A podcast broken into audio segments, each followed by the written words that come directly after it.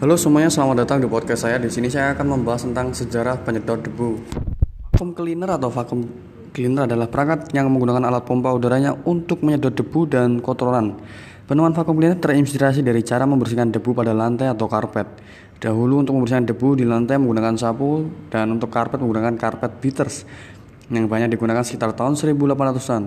Pada penggunaannya alat tersebut tidak sepenuhnya dapat menghilangkan debu karena debu tersebut akan bertebangan dan kembali menempel bahkan terhisap oleh manusia.